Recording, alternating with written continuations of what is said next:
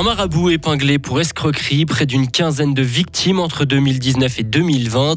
La pénurie de gaz menace, forcément il faut faire des économies et la moitié-moitié doit être protégée. Un logo a été développé pour ce faire. une journée euh, souvent nuageuse, parfois pluvieuse et surtout venteuse. Attention, maximum 13 euh, degrés jeudi 17 euh, novembre 2022. Hugo Savary pour nous informer. Bonjour. Bonjour Mike, bonjour à toutes et à tous de la prison ferme et une interdiction de territoire pendant 10 ans. C'est ce que risque un prétendu marabout d'une trentaine d'années. Il a sévi dans le canton entre 2019 et 2020.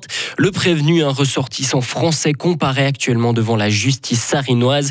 Il est accusé notamment d'extorsion et d'usure par métier ainsi que d'abus de confiance sur une quinzaine de personnes. Frédéric Antonin. Un business, une véritable usine à fric bien rodée. Voici comment la procureure a décrit hier devant les juges le système mis en place par l'accusé les plaignants étaient des personnes fragiles dans un état de détresse. Il en a profité pour leur soutirer de fortes sommes d'argent en leur promettant d'améliorer leur situation grâce aux esprits, des montants qu'il était censé leur restituer une fois le ou les rituels achevés, ce qui n'a jamais été le cas. Un mensonge, selon la procureure qui requiert 4 ans de prison ferme suivi d'une expulsion du territoire durant 10 ans. Une peine trop sévère pour la défense. L'avocat du prévenu estime qu'il n'y a eu ni usure ni extorsion par métier ses clients étaient loin d'être vulnérables, ils croyaient en la magie et ils étaient parfaitement lucides quand ils ont fait appel au marabout et quant au risque qu'ils prenaient.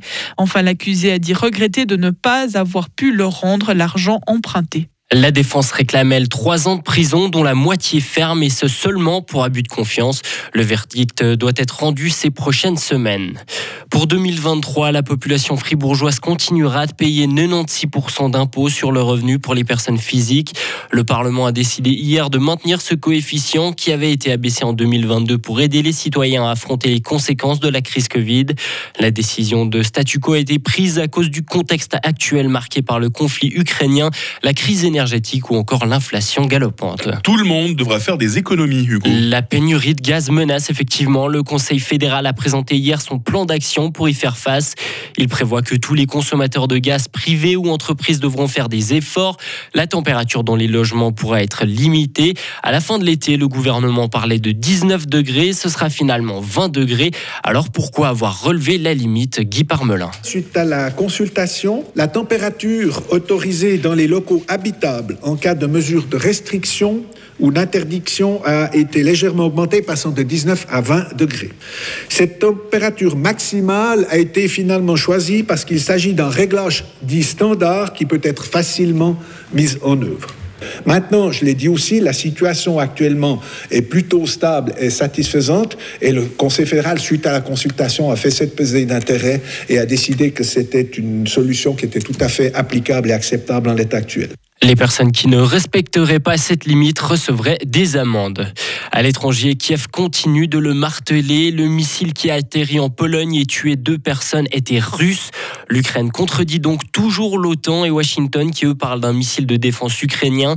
Volodymyr Zelensky affirme n'avoir reçu aucune preuve de l'hypothèse d'un projectile ukrainien tiré pour se défendre et qui serait malencontreusement tombé en Pologne voisine.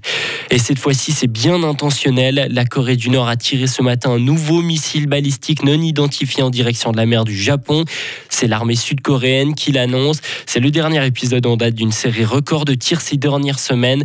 Depuis début novembre, Pyongyang a procédé à des dizaines de lancements de missiles proches du Japon et de la Corée du Sud. Des nouvelles heureusement plus rassurantes par chez nous, Hugo, pour terminer. Hein, du gruyère AOP et du vacherin fribourgeois à part égale. C'est la recette originale de la fondue moitié-moitié. Sauf, sauf sauf, que ça n'est pas toujours le cas. De plus en plus de sociétés utilisent cette dénomination pour leur mélange alors que ces proportions ne sont pas respectées.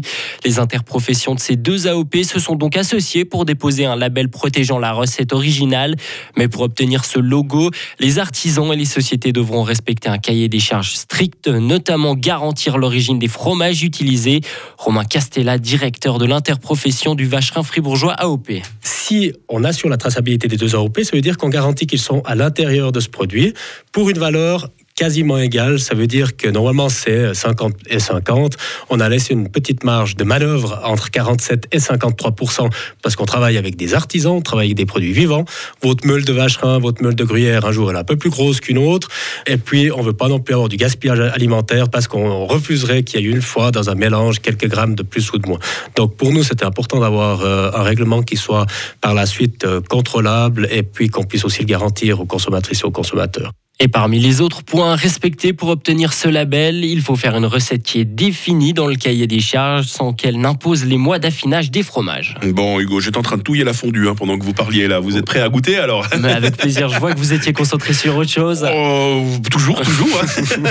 pendant que vous bossez, moi je fais autre chose. Hein, exactement. on, se partage, on, se partage, les tâches. Et puis prochain, prochain service en ce qui concerne l'actu, c'est à 8h30. Retrouvez toute l'info sur frappe et frappe.ch. Il est 8h07. La météo avec l'IRT Automobile, votre partenaire Mercedes-Benz à Payerne, là pour vous depuis 1983. En tant qu'on pourrait qualifier d'agité aujourd'hui, hein, les périodes nuageuses et pluvieuses vont alterner avec les éclaircies, le tout euh, bercé ou plutôt balayé par un vent de sud-ouest modéré à fort. Hein, je le répète, faites attention. Euh, sur les routes, il fait 8 degrés à Châtel-Saint-Denis, il va faire 12 euh, degrés à Fribourg. Nous retrouverons la même météo demain vendredi, un temps souvent nuageux, par moments pluvieux, avec toutefois quelques éclaircies. Température minimale 7, maximale 11 degrés, neige à 1200 mètres. Ça c'est pour demain. Le week-end, parlons-en, puisqu'on n'est plus très loin, hein, il restera partagé entre vagues de pluie et moments de soleil, maximum 8 degrés euh, pour suite de ce temps instable avec la nouvelle semaine également. Nous sommes jeudi 17 novembre, 321e jour. C'est la fête des Élisabeth aujourd'hui. Le jour s'est levé à 7h36. Il fera jour jusqu'à 16h50. Euh,